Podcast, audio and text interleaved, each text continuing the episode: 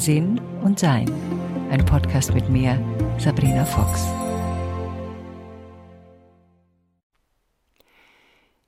Wenn wir in unsere eigene Familie schauen, also unsere Geburtsfamilie, dann ist es für manche von uns so, als wenn sie das Gefühl haben, sie wären bei der Geburt vertauscht worden. Und ich kann mich auch erinnern, ich habe äh, jahrelang gehofft, dass irgendwann mal die Tür aufgeht und sagt, da bist du ja endlich und eigentlich gehörst du zu uns. Ähm, das ist zwar eine sehr, ja, zum Teil auch natürlich traurige Art und Weise, weil wir selbst uns nicht in unserer Familie zu Hause fühlen. Und das passiert äh, Gott sei Dank nicht in allen Familien. Der Unterschied zwischen einer Geburtsfamilie und einer Wahlfamilie ist relativ eindeutig. Die Geburtsfamilie, die haben wir einfach, da sind wir hineingeboren, das ist unsere Erzeugerkraft gewesen und unsere Wahlfamilie ist das, was wir uns im Laufe des Lebens erschaffen. Und manchmal passt es auch sehr gut zusammen äh, manchmal verändert sich auch die Geburtsfamilie. Wir werden ja alle weiser und ähm, die Möglichkeit besteht da natürlich auch. Und ähm, es ist häufig so, dass wenn wir wacher werden und spiritueller auch aufmerksamer sind, dass wir sehr viel mehr Verständnis haben für das, was die Herausforderungen unserer Eltern zum Beispiel sind und waren.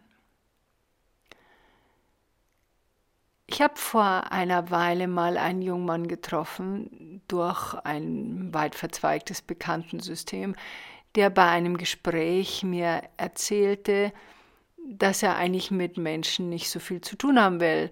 Und wir saßen da bei seiner Oma, die ihn auch aufgezogen hat. Und dann schaute ich ihn an und meinte, dir ist aber schon klar, dass die, deine Oma nicht bis an dein Lebensende bei dir sein wird. Und natürlich war ihm das klar auf einer gewissen Art und Weise, trotzdem schaute er etwas erschreckt.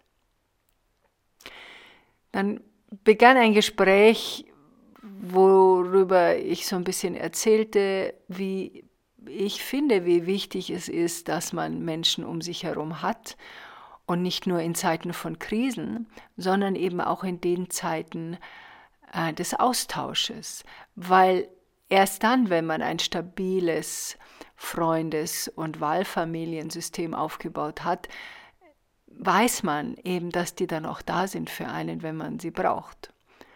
Und ja, es ist, finde ich, dringend notwendig, dass wir in der Lage sind, uns selbst die beste Freundin und der beste Freund zu sein.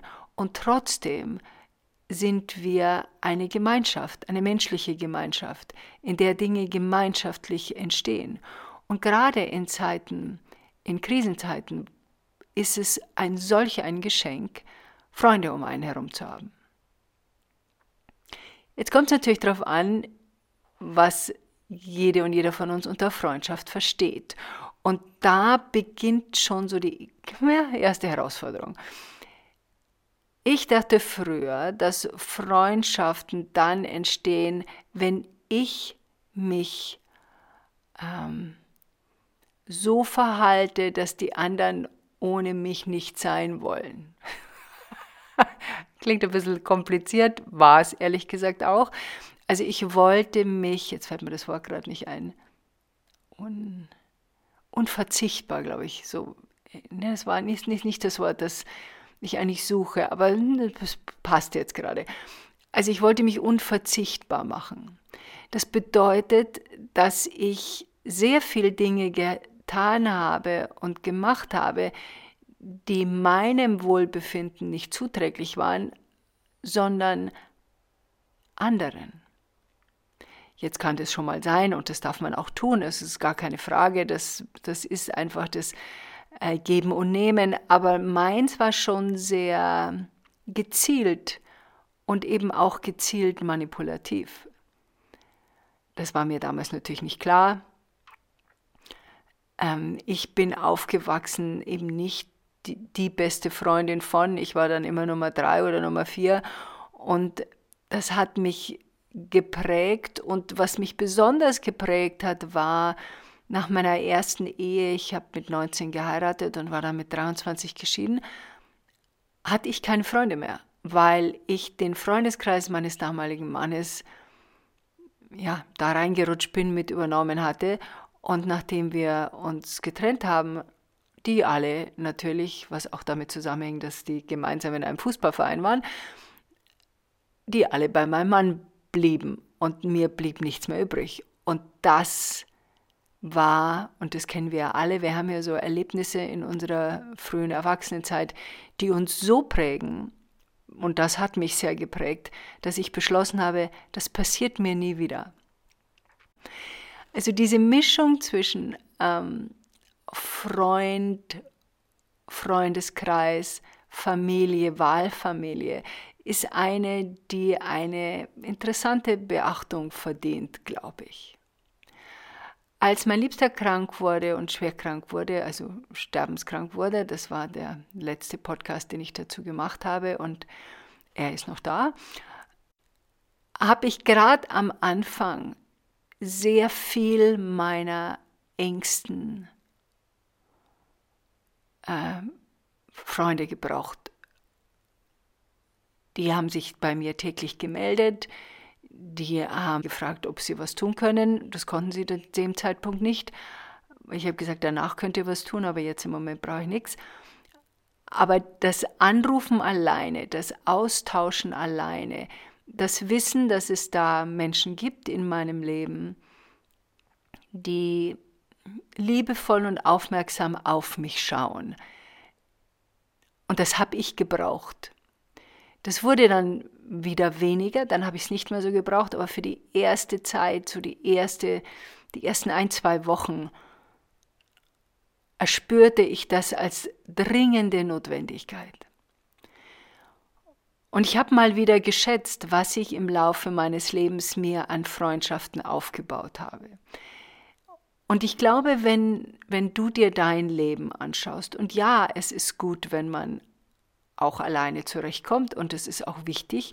Trotz allem glaube ich, dass es eine hohe Notwendigkeit hat, sich mit Menschen zu umgeben, die ja in die Seelenfamilie gehören, weil das die Wahlfamilien sind Seelenfamilien. Natürlich ist es auch unsere Ursprungsfamilie, weil sonst wären wir da erst gar nicht integriert und inkarniert worden, Oft werden wir dort äh, inkarniert, weil zum Beispiel da eine bestimmte Heilung stattfinden will, weil es bestimmte ähm, Talente gab, die wir haben wollen und die wir durch diesen Genpool uns erschaffen können.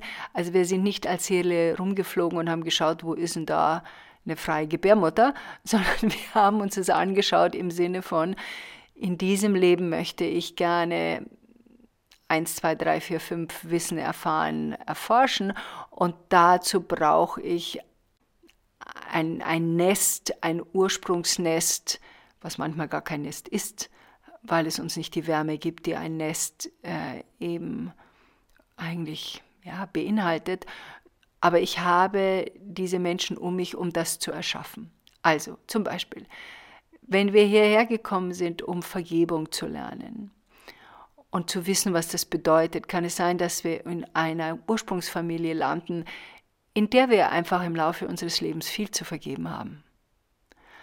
Es kann auch sein, dass wir, wenn wir zum Beispiel lernen wollen, was es bedeutet, ähm, ja, Wahlfamilie zu finden, dass wir in unserer Ursprungsfamilie keine Heimat finden und sich dadurch gezwungenermaßen der Wunsch entsteht, sich umzuschauen nach anderen Menschen, die so ähnlich ticken wie wir. Und man muss so ein bisschen sein Tribe finden. Das ist ein schönes äh, ähm, amerikanisches Wort, sein Tribe. Ja, sein Stamm finden, zu dem man dazugehört. Seinen Club, wie man das nennen will. Aber Stamm trifft es doch, glaube ich, so ziemlich, ziemlich gut. Und manche von uns sind der Meinung, der kommt von selber. Wenn das so passiert ist, wunderbar, nett, aber für viele von uns bedeutet das eine Suche danach.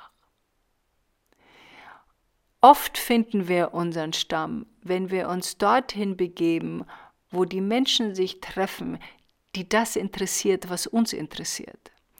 Also angenommen, ich interessiere mich für Musik oder möchte, ich singe ja sehr viel improvisiertes Singen, also ich interessiere mich dafür, dann suche ich mir Kurse oder Abende oder Gruppen, Leute, die das machen, was ich auch gerne mache, um zu schauen, ob es eben Menschen gibt, zu denen ich mich hingezogen fühle.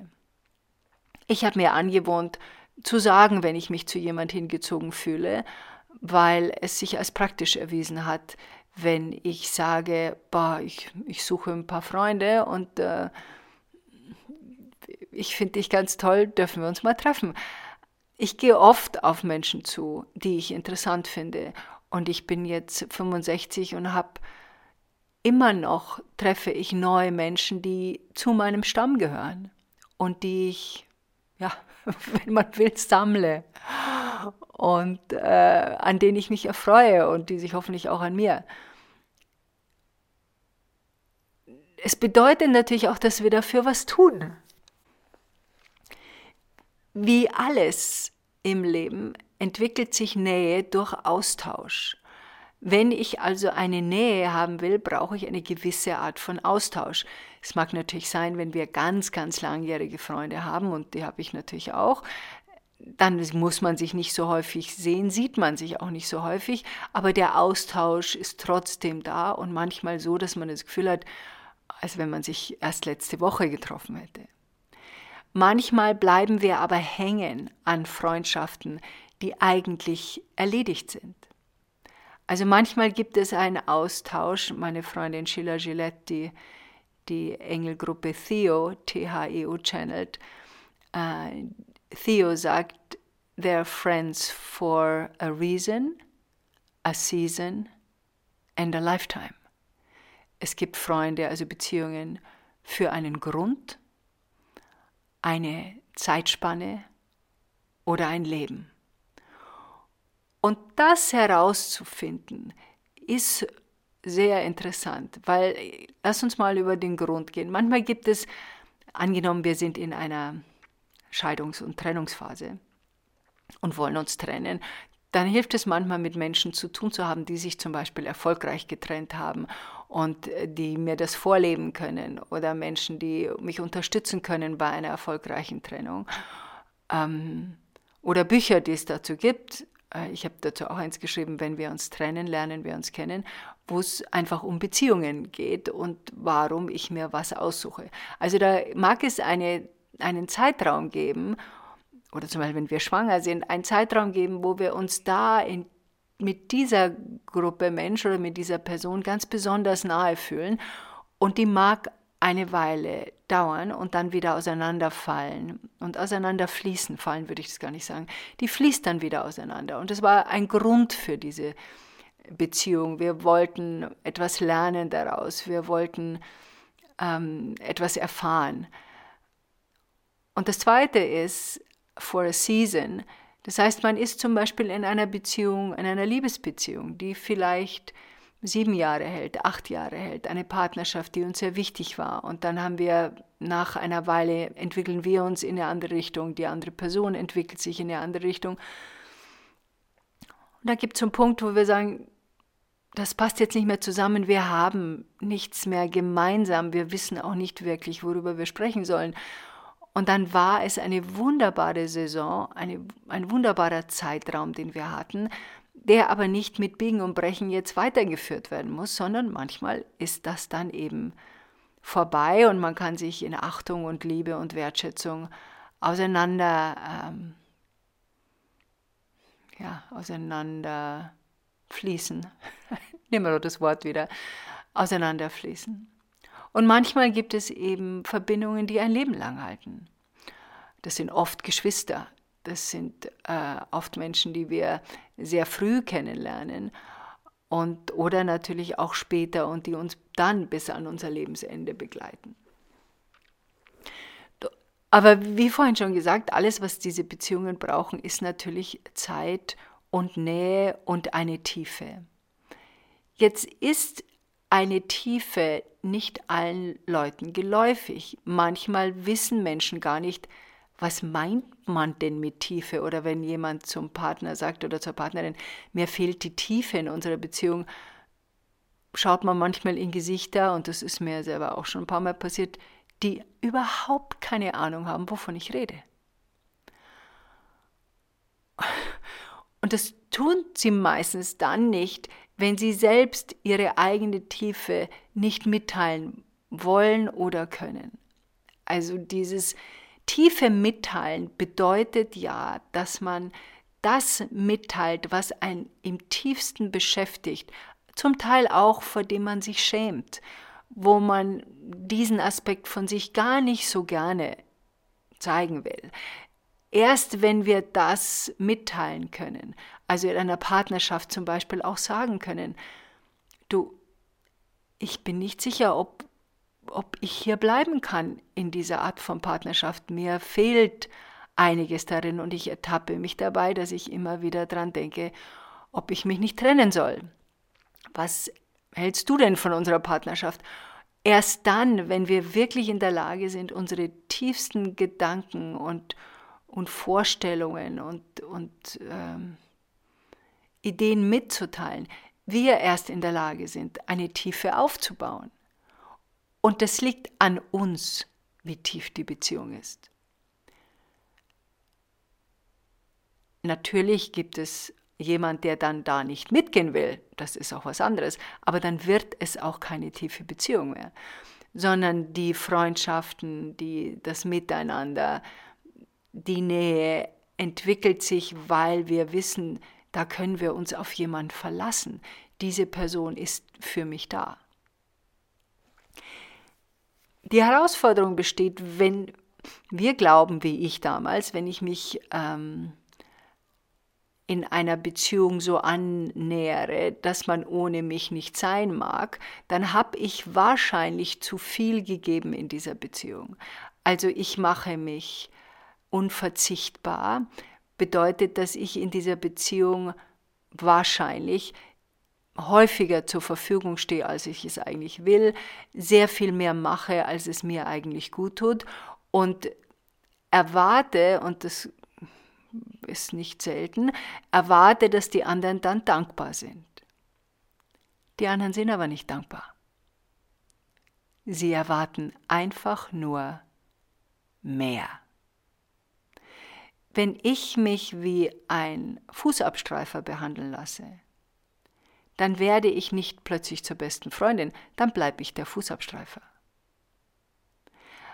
Das hat was mit unserer eigenen Wertschätzung zu tun. Wenn ich nicht in der Lage bin, mich selbst wertzuschätzen, dann werden es mein, meine Freunde auch nicht tun, weil sie vielleicht nur nach einem Fußabstreifer suchen. Sie suchen nur jemanden, der da ist, wenn es einem schlecht geht, aber nicht jemanden, der da ist, wenn man auch Spaß haben will. Und wenn wir das Gefühl haben und uns umschauen in unserem Freundeskreis und merken, tja, ich mache zu viel, wenn ich nicht anrufe, rufen die nie an. Das ist auch so ein interessanter Test. Denkt jemand auch an mich, wenn ich nicht konstant die Beziehung aufrechterhalte? Kümmert sich dann jemand auch um mich oder mache ich das immer nur? Ich bin jemand, der sich sehr um Freundschaften kümmert, auch aufgrund eben meiner ersten Erfahrungen als sehr junge Frau. Das ist mir wichtig, das weiß ich zu schätzen. Ich weiß aber auch, dass ich Freunde habe, die das auch andersrum mir gegenüber tun weil ich es ausprobiert habe. Nicht, weil ich das als Test ausgegeben habe, sondern das hat sich einfach so ergeben. Ich habe mich mal eine Weile nicht gemeldet oder ich war nicht da. Dann riefen sie an und sagten, Mensch, du, ich habe dich schon lange nicht mehr gehört. Wie geht's dir denn? Also diese Wahlverwandtschaft, diese, diesen, diesen Stamm, der braucht von uns, wenn du ihn nicht hast und wenn du dich danach sehnst, braucht es eine Aktion, einen Wunsch und nicht aus dem Gefühl von ich bin nichts wert ohne, sondern einfach es ist schöner mit. Mit Menschen, die dich verstehen, Mitmenschen, mit denen du dich austauschen kannst, auf diesem Level auf spirituellem Wachstum oder Musik oder wo auf immer Level du dich da aufhalten willst, die verstehen, wovon du sprichst. Und das aktiv zu erforschen, aktiv zu suchen, wird dann etwas aufbauen, was da ist und was bleibt und was in dieser Gemeinschaft der Menschen einfach ein wirklich schöner, schöner Zustand ist. Und deswegen ein Danke an meinen Stamm und an die Menschen, die in meinem Leben mir nahe sind, für die Unterstützung, die sie mir und uns jetzt gewähren in dieser Zeit des Abschiednehmens. Und deswegen, wenn dir das fehlt, fang an. Es ist nicht zu spät. Man muss nur von seinem dritten Stock runter und in die Welt gehen und über seinen vielleicht Schatten springen. Und vielleicht ist es genau das, was du dir als Seele wünschst. Enjoy life.